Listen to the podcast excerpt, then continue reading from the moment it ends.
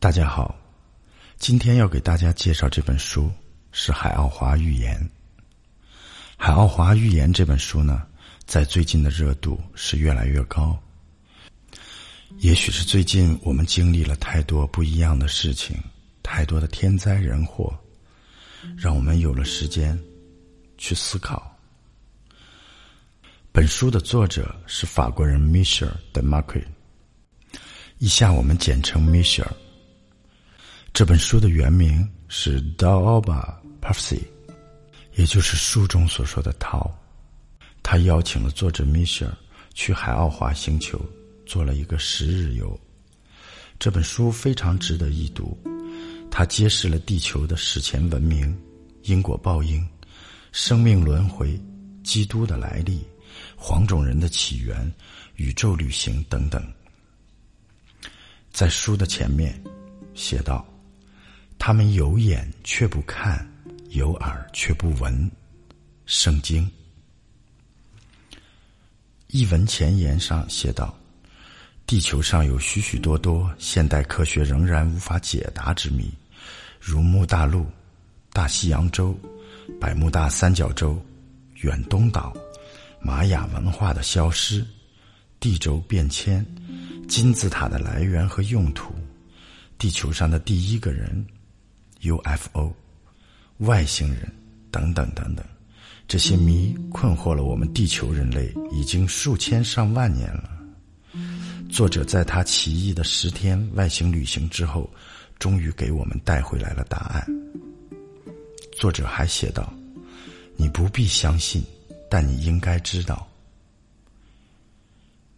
序中是这样写的：“我是遵命写这本书的。”我发誓，这是发生在我身上的一系列事件的报告。我估计，在一定程度上，这非同寻常的故事对有些读者来说，像是一本科幻小说，一个彻头彻尾编造的故事。但我并没有编故事所需要的想象力，这不是一本科幻小说。正直善良的读者会看出，我从我的新朋友们那里带给地球人类的信息的真实性的。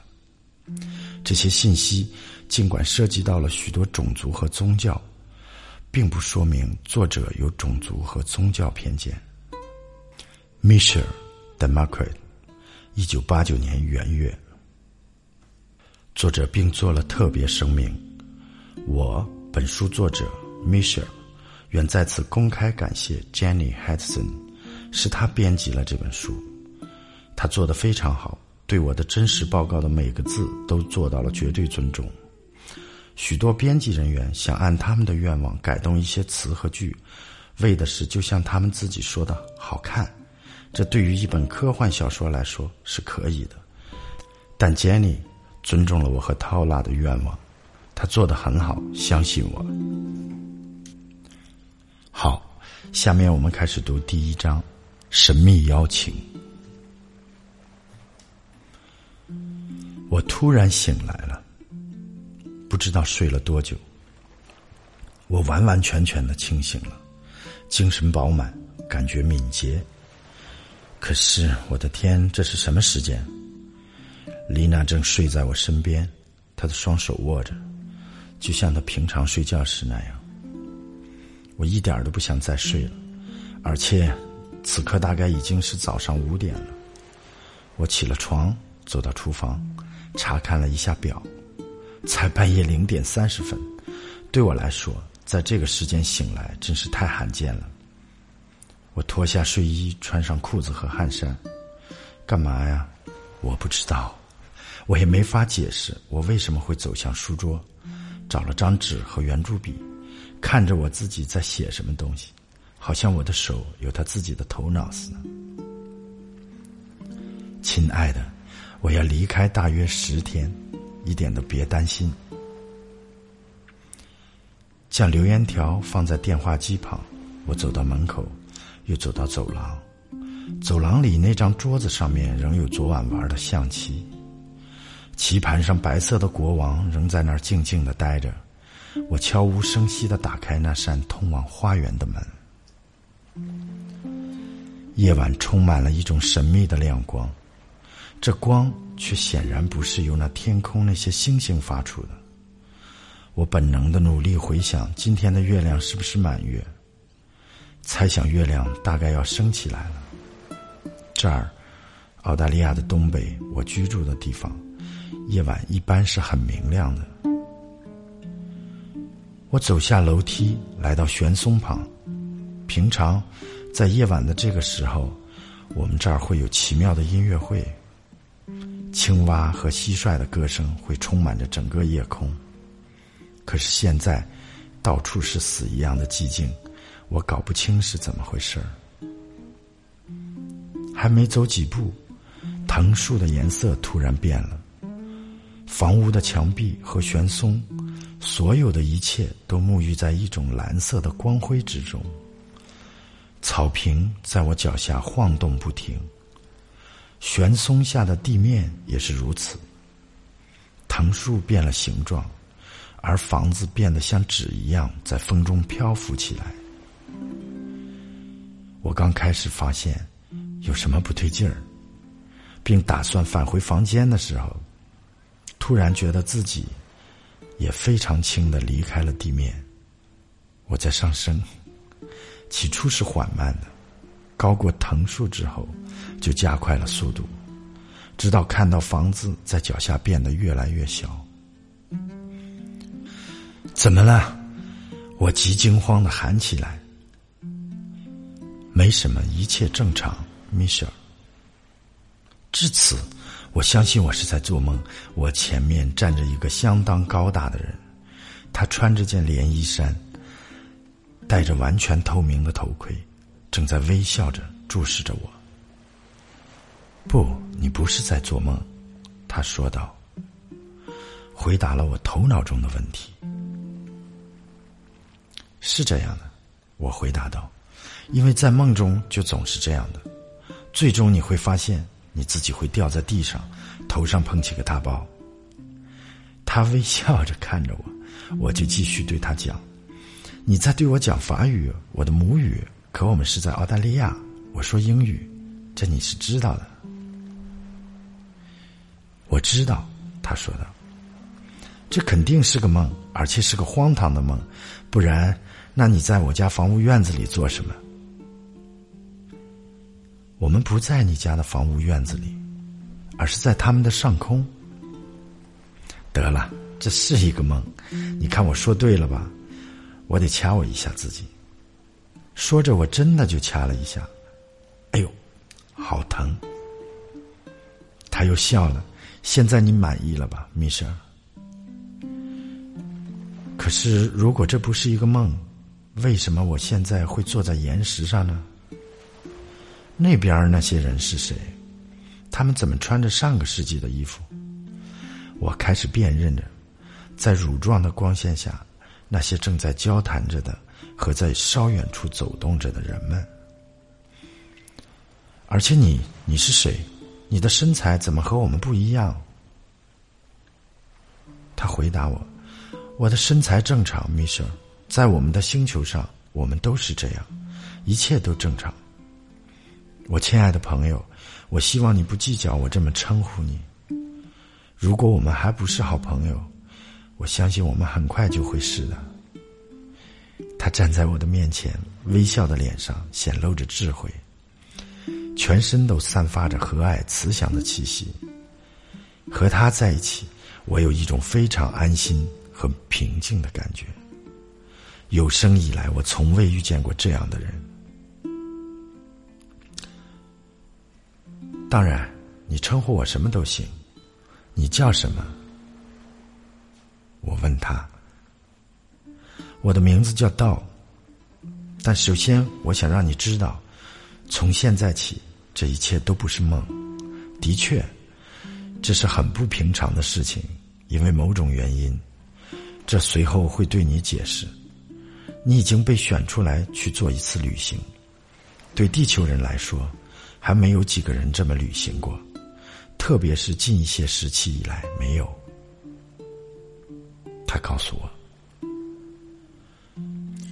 我们，你和我，此时此刻正处在另一个时空，一个平行于地球物质空间的时空。为了使你和我们的这次旅行得以成功，我们应用了一种时空锁。此时，你的时间是静止的，你能够处于这样的状态达二十到二十五地球年，而在你返回的时候，你的年龄就像你未曾离开一样，你的物质身体将保持丝毫不变。我问他：“可是这些人在干什么？”涛告诉我：“他们的存在是可以理解的，以后你会知道。”他们的人数很少，他们仅会由于自杀和意外事故而死亡。时间对他们来说是凝固的。这儿有男人，也有女人，也有一些动物。他们的年龄在三万年至五万年之间，甚至于更久。可是他们为什么会在那儿？他们是怎么到那儿的？他们在哪儿出生的呢？在地球上，他们之所以在那儿，仅仅是因为意外。因为意外，你说的是什么意思？很简单，你听说过百慕大三角洲吗？我点了点头。那么很简单，在这儿，还有在其他一些不完全被知道的地方，这一层空间与你们的物质空间相融合。二者之间形成了一个通道，离这个通道很近的人、动物，甚至其他物质会被完全吸入。所以，举例来讲，一对船只会在数秒钟之间消失的无影无踪。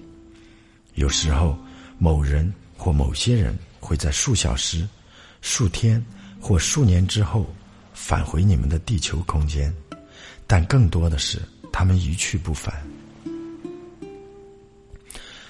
若有人真的返回，并向人们宣说他们的经历，绝大多数人都不会相信他。如果他坚持，他会被当作疯子。在明白了人们会怎样看待他，这些人也就只好闭口不再提这种经历了。有时候，返回的人得了遗忘症，如果他恢复了一定的记忆，那也不是另一层空间的记忆。因此，他也不可能对揭示事情的真相有任何作为。有一个很典型的例子，涛继续说道：“就在北美，有人进入了另一层空间。一个年轻人到离家数百米远的井去打水的时候失踪了。大约一小时后，他的家人和朋友们四处寻找他。”事情本来很简单，因为刚下了约二十厘米的雪，他们只要跟着那个人的脚印就可以了。然而，就在田野中央，脚印消失了。四周既无树木，也无任何高大的岩石可让它跳下去，没有一点奇怪和可怀疑的自然环境。可脚印就是消失了。有人认为。他是被外星人掳走了，但实际上并不是那么回事。以后你会明白的，他其实是被吸进了另一层空间了。我记得当时我说，我是听说过有这么回事儿的，可是你是怎么知道这一切的呢？涛告诉我，这你以后会明白的。他没有正面回答我的问题。我们的谈话被一群人的出现突然打断了。这些人是如此奇怪，以至于我又开始怀疑这一切是不是在梦中。大约十二个男人，还有一个女人模样的人，从离我们一百米远的一堆石头后面冒了出来。更奇特的是，这些人像是史前历史书中走出来的一样。他们蹒跚着，像大猩猩一样的步态，手里挥舞着现代人怎么也不可能拿得动的巨大的棍棒。这些吓人的生灵们径直冲着我们而来，吆喝着，像野熊似的。我转身要逃，可涛告诉我，没什么可怕的。我只管呆着别动。他将手放到他腰间的扣子上，转身朝向来者。我听到一连串轻微的咔嗒声，五个长相最难看的人应声倒地，一动不动。剩余的人完全止住了脚步，开始呻吟起来，并拜倒在我们的面前。我又看了一下涛，他站着像个雕塑，神色凝重。眼睛盯着对方，似乎试着将他们催眠。后来我才知道，他是用心灵感应向对面那个女人发布命令。这个女人突然站了起来，用一种喉音朝着其余的人下达命令。我猜是这样。这些人起身抬起那些尸体，朝着来的方向退回了。他们在做什么？我问道。涛回答我：“他们将用石头埋葬他们的同伴。”你杀死了他们？涛回答我：“我不得不这么做。”你说什么？我们真的这么危险吗？涛说道：“那当然了，这些人在这儿已经有一万或一万五千年了，谁知道？”我们没有时间研究这个，而且这不重要。但这更清楚的证明了我刚才对你讲的事情。这些人来到这个空间，他们就永远的生活在这里了。太可怕了！我承认，但这是自然法则之一，因此也是宇宙法则之一。进一步讲，我们是处于危险之中。因为他们的行为，与其说是像人，不如说是像野熊。我们和他们之间的对话是不可能的，就像他们与这个空间的其他生灵之间的对话是不可能的一样。一方面，他们不懂得语言交流；另一方面，他们根本就不明白他们怎么了。我们真的危险，而且让我说，我刚才实际上是帮了他们一个大忙。因为我解脱了他们，别显得这么震惊，梅生。你很清楚我说的是什么意思。他们已经从物质身体中解脱了出来，现在可以进入生命轮回了，像所有的生命体一样，进入正常的轮回程序之中。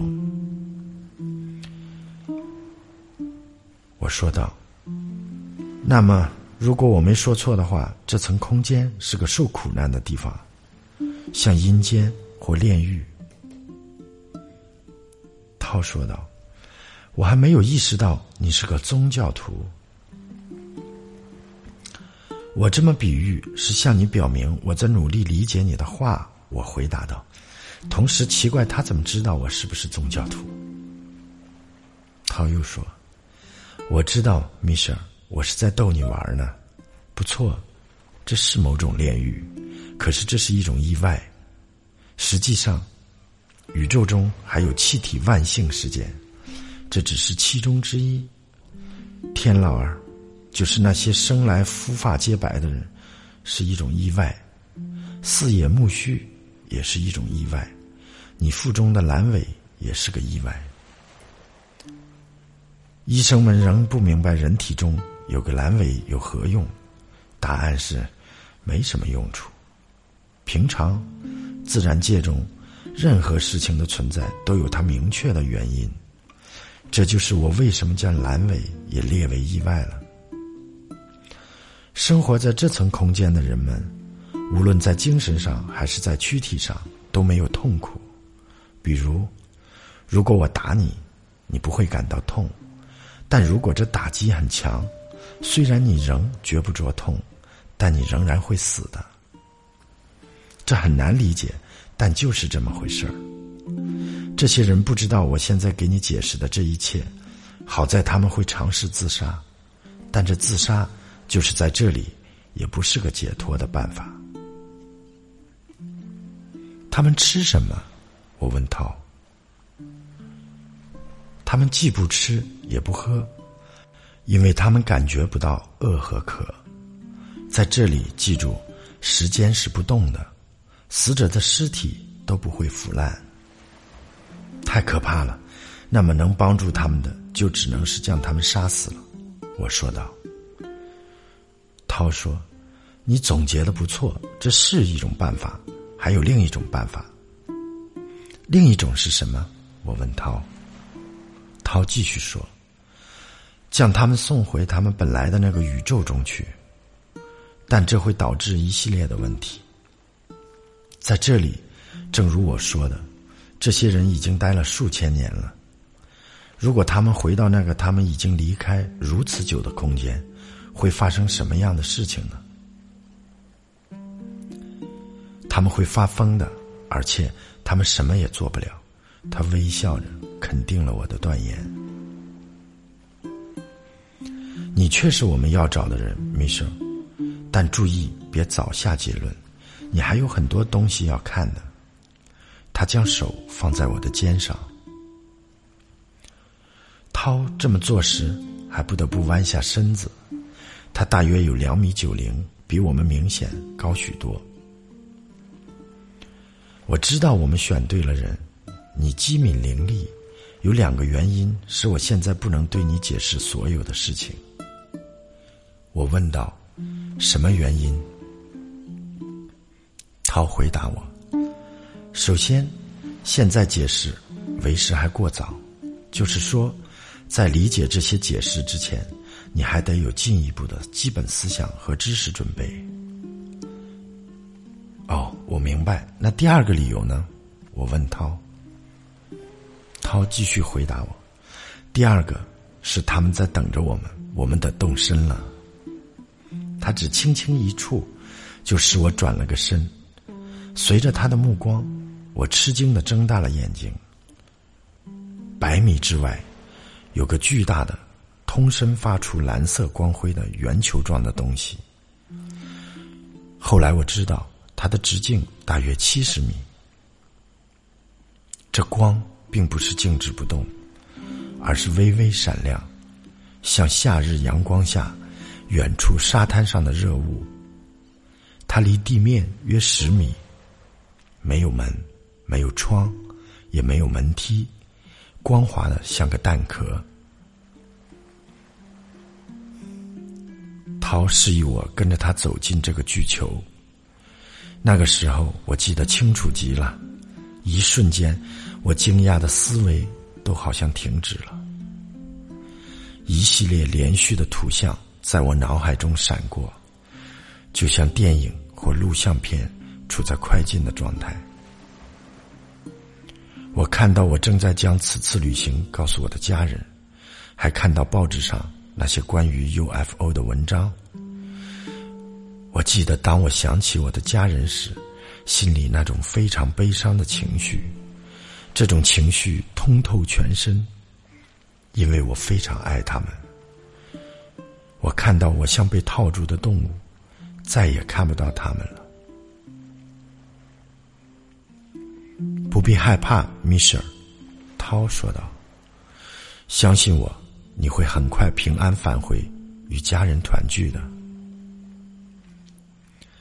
我相信，我吃惊的嘴张得老大，这逗得涛发出了一种优美好听的笑声。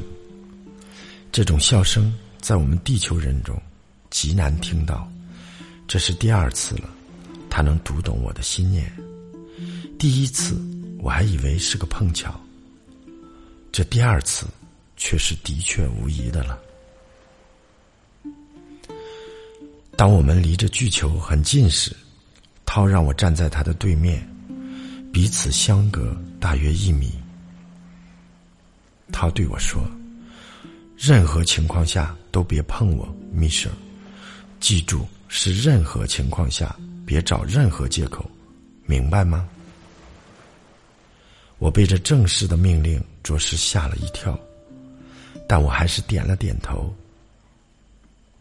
他将一只手放在左胸前一个大徽章上，另一只手握着一个从腰带上取下的像一个大圆珠笔的东西上。他将这圆珠笔举到了头顶，指向巨球。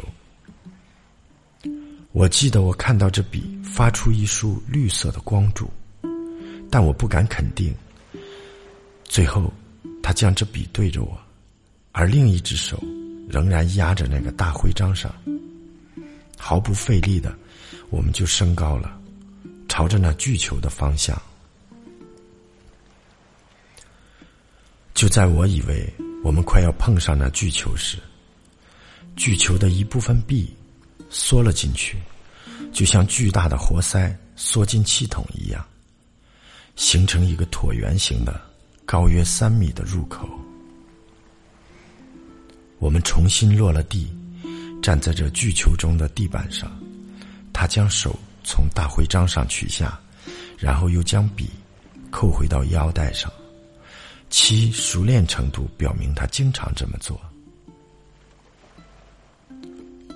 涛说道：“来，现在我们的身体相融就没有关系了。”他将手放在我的肩上，领我朝着一束蓝光走去。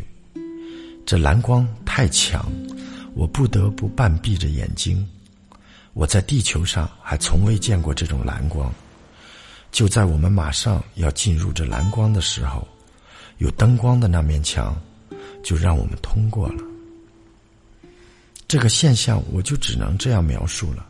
本来要按我的向导领我前进的方式，我发誓我的头会给碰起一个大包的。但我们穿过去了，像个幽灵一样。我脸上那惊吓的样子，使涛又开怀大笑。这倒使我安心了不少。我记得他那笑像清风一样，使我惊慌的心平静了下来。我过去常和朋友们讨论飞碟，而且相信他们的存在。但当你真的面对现实时，你头脑中的问题会多的头都要爆炸了。当然，我内心里是高兴的。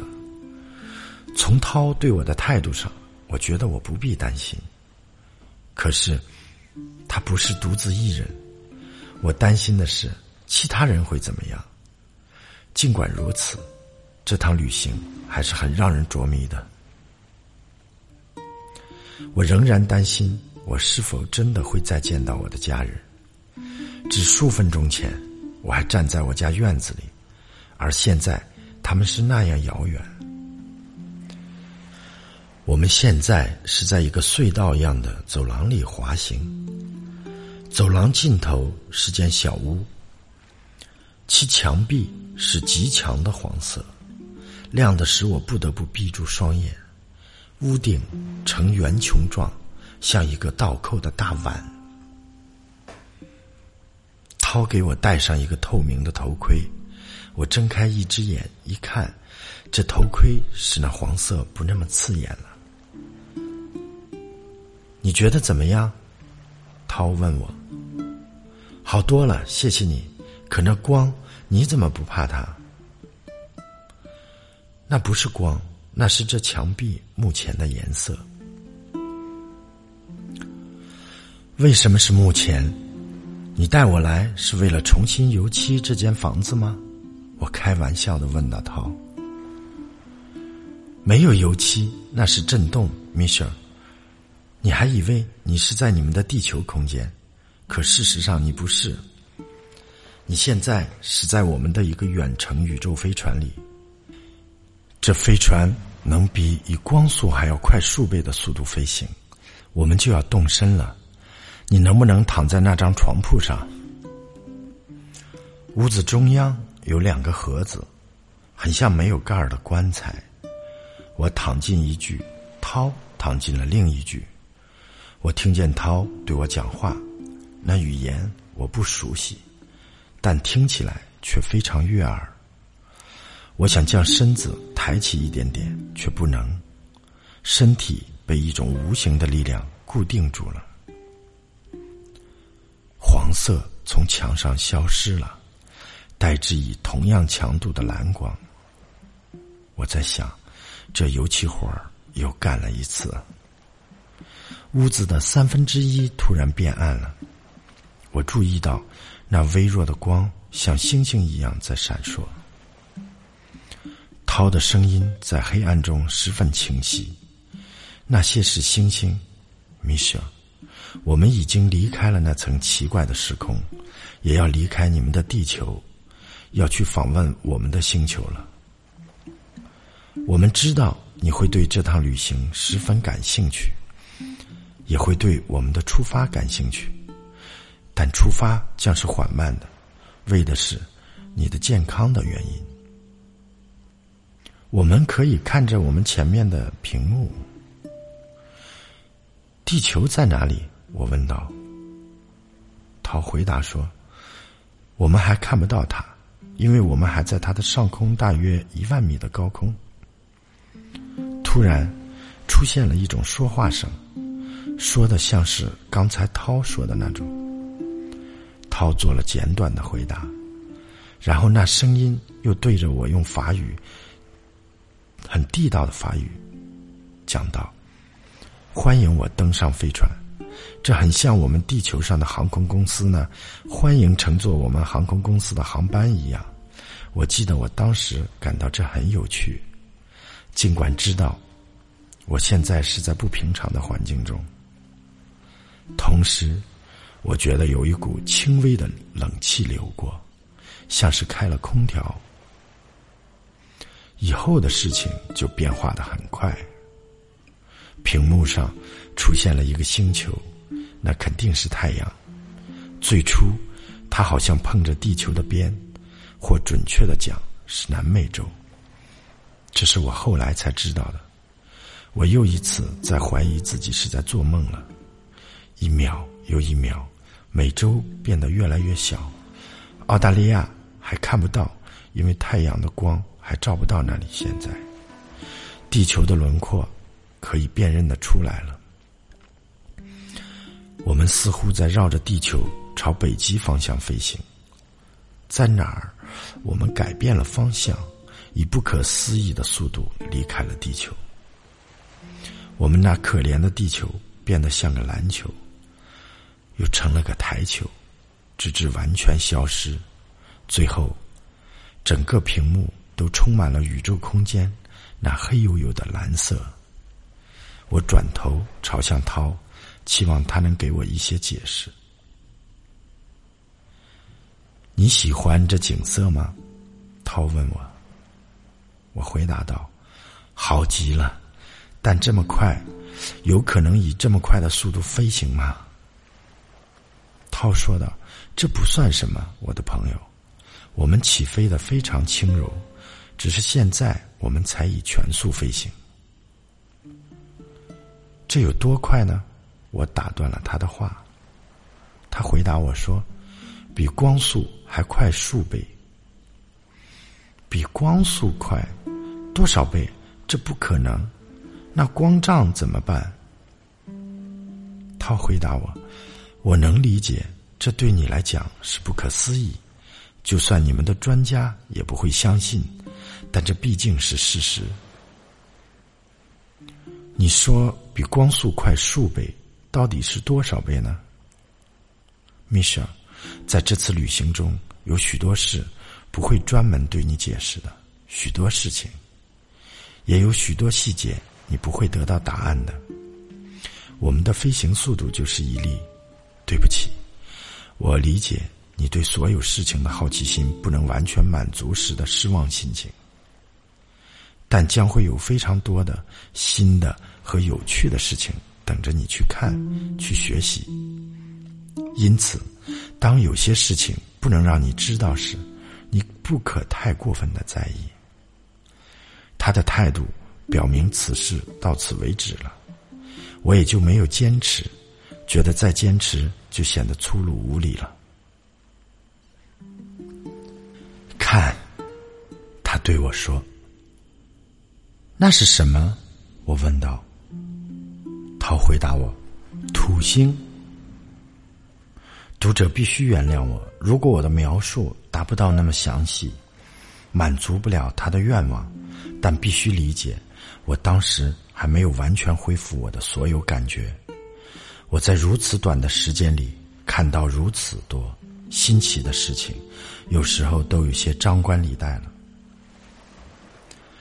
随着飞行，这著名的土星在屏幕上变得越来越大了，它的颜色美丽极了。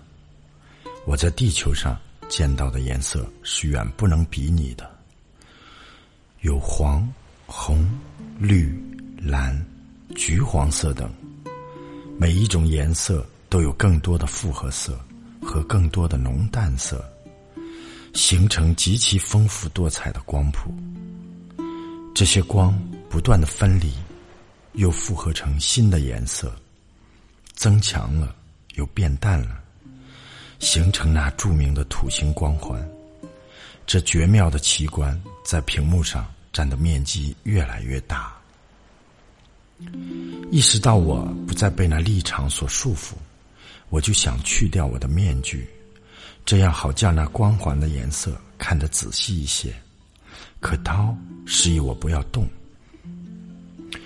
土星的卫星在哪儿？我问涛。啊，你可以看到两个，几乎一边一个，在屏幕的右边。我们离它有多远？涛回答我：“肯定是六百万公里左右，或更多。控制台那边知道确切的数据，要我估计的更准确，我得知道。”我们的摄像机现在镜头的焦距有多大？土星突然从屏幕的左边消失了，屏幕又恢复了那黑黝黝的蓝色。我相信我当时有一种前所未有的洋洋得意的感觉，这种独特的旅行正是我求之不得的。为什么呢？我过去对此从未有所求，想也不敢想的。谁敢期望呢？涛站了起来。你也可以出来了，米舍。我一言照办，和他一边一个站在了屋子中央。直到那时，我才注意到他头上不戴头盔了。你能否解释一下？我问涛，为什么我不戴头盔时你戴，而我戴时你却不戴呢？涛回答我。很简单，我们星球上的细菌种类和你们地球上的不一样。地球环境对我们那儿的细菌是极好的培养液，因此为了与你接触，我必须注意这基本的保护。你对我们来说也曾是危险的，但现在不是了。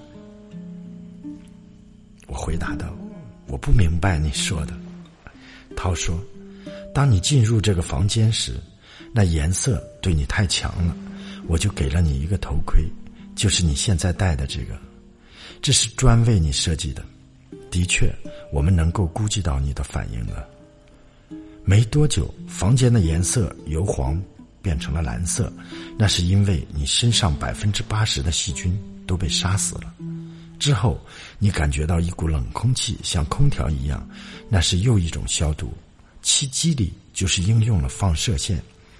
虽然那不是准确的术语，因为这没法解释翻译成任何一种地球的语言。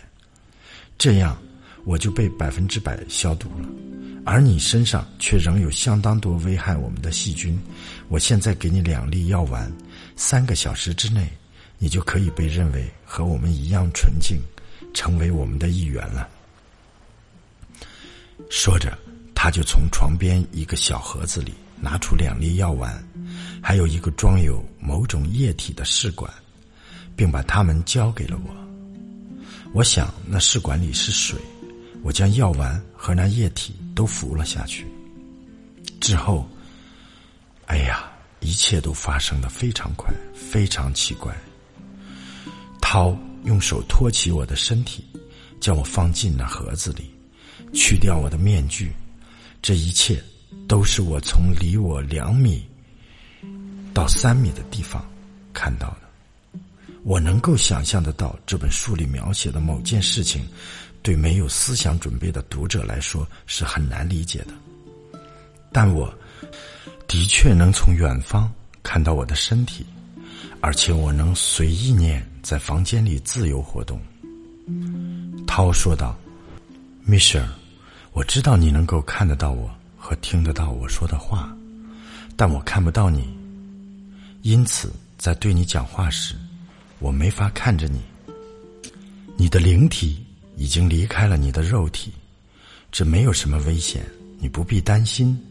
我知道这对你来说是第一次，有些人会因此而惊慌失措。我给过你一种特殊的药丸。那是为了清除你身体中所有的对我们有害的细菌。另一种是为了使你的灵体离开你的身体的，其效力会持续三小时，用这三小时来净化你的身体，这样你就可以访问我们的宇宙飞船，而不会对我们造成污染，也不会浪费时间。这似乎更奇怪，但我觉得这很自然。我也就随着他的解释了。这妙极了，他来到嵌板前，嵌板就划开了，使我们能够穿过一个有一个房间。我和他之间保持着一段距离。每次，如果那嵌板在我到达之前就关闭了，我仍然能静止的穿过它。最后，我们来到一间直径有二十米的圆形房间，里面大约有十二个宇航员，全都是女性，都有着像涛一样的身材。涛朝着其中的四个人走去，他们分别坐在巨大的、看起来很舒适的椅子上，这些椅子围成了圆圈。当他在旁边一张空椅子上坐定之后。这四个人转过头朝着他，脸上带着询问的神情。他好像乐意要让他们等一会儿似的，但他最终还是开了口。我又一次极有兴趣的听到了那种语言，那半谐音我还是第一次听到，其音调是那样悦耳动听，就像是在唱歌一样。他们全都显得极有兴趣的听着涛的报告。我猜他们是在讨论着我，我相信我的猜想是正确的，因为我是他们这次任务的主要目标。当涛停止了发言，他们就开始了一连串的提问，另外两个宇航员也加入了他们的讨论，讨论越来越热烈，气氛更加活跃。他们的谈话我一句也听不懂，同时。我看到有三个人来到屏幕前，屏幕上显示出三维图像，图像的色彩较为逼真。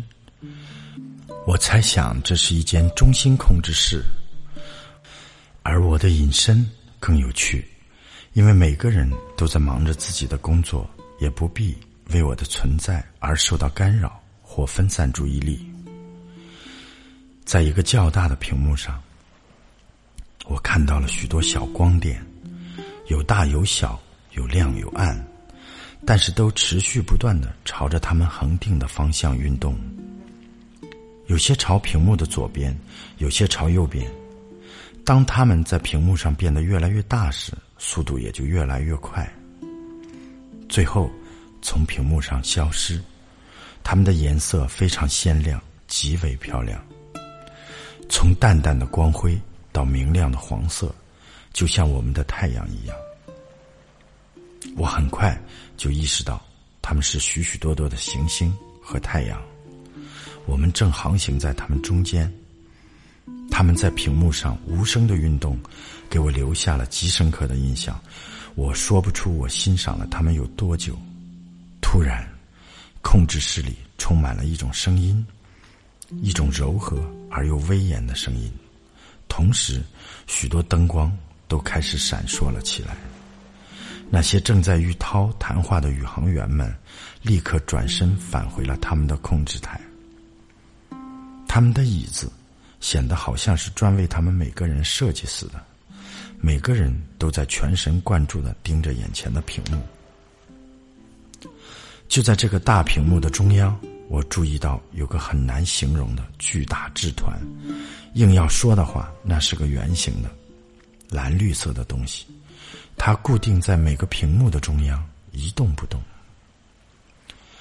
房间里静极了，众人的注意力都集中到了三个宇航员身上了。他们控制着一个有一些长方形部件的装置，有些像我们的计算机。突然，在一面我认为是墙的巨大墙面上，我看到一幅使我目瞪口呆的纽约的画面。不，那是悉尼。我自言自语道：“可是那桥却不一样，那是桥吗？”我的惊讶还在我这一边。我的问涛，我忘记了，我不在我的肉体中，没有人能听到我的声音。我能听到涛和他的同伴们对他们眼前景色的评论，但因不懂他们的语言，我自然明白不了什么。但我相信，涛没有对我撒谎。因此，地球的确是远离我们了。我的向导曾跟我说过，我们是以快于光速数倍的速度飞行。我已经看到过土星在我身后退后之后，又是我认为的行星及那些太阳。如果我们现在又回到了地球，那该怎么解释呢？涛大声讲起了法语，这使得大家都转头朝向他。米歇尔，我们现在是停止在阿莱姆 X 三号星的上空，它比地球几乎大两倍，就像你在屏幕上看到的，很像你们的地球世界。我现在不能给你详细解释我们此行的任务，因为我得参与航天飞行的操纵，但我以后会给你解释的。为了使你清楚一点，我只能告诉你，我们此行的目的。与你在地球上知道的那种原子辐射有关。所有的人都在忙着，每个人都准确的知道什么时候做什么事情。我们是静止的，巨大的屏幕上显示出一个城市中心的景色。读者应该明白，这个巨大的屏幕实际上只不过是一个巨大的电视屏幕，但上面的图像是如此鲜明逼真，就好像。我们能从一栋楼的窗户里看进去似的。我的注意力又被吸引到了另一个小一些的屏幕上，他们是有两个宇航员在监测着。在那上面，我可以看到我们的飞船，就像在另一层时空时看到的那样。我吃惊的注意到，在我们这个飞船的正中稍下方，有一个小圆球在下降，就像母鸡。在下蛋一样，一旦出来，它就加速朝下面的星球飞去。当它从屏幕上消失后，另一个小球也同样被释放出去。接着是第三个。我注意到每个小球都被不同的宇航员面前的屏幕分别监视着。这些小球的下行现在可以在这个大屏幕上显出来了。他们与飞船之间的距离本来使他们很快就看不到的，但他们却仍然被显示在屏幕上。这摄像机必定有着巨大的聚焦能力。的确如此，因为在第一个小球从屏幕的右边消失的时候，而第二个就从左边消失。现在我们可以非常清楚的看到中间这个小球下降的过程。它降落在一个巨大的广场上。广场周围是众多的楼房，它停在那里，好像离地面还有几米似的。另两个小球的降落过程也同样的被监视着，一个小球停在一条横穿整个城市的河流的上方，另一个停在城边的山岗上空。出乎意料的，屏幕上出现了一幅新景色。我现在能很清楚的看到那些大楼的门或门廊，或那些本来应该是门的地方。那些地方现在是一些裂口。直到现在，我清楚的记得，我当时觉得这整个城市是多么奇怪和难以理解。一切都是死静不动。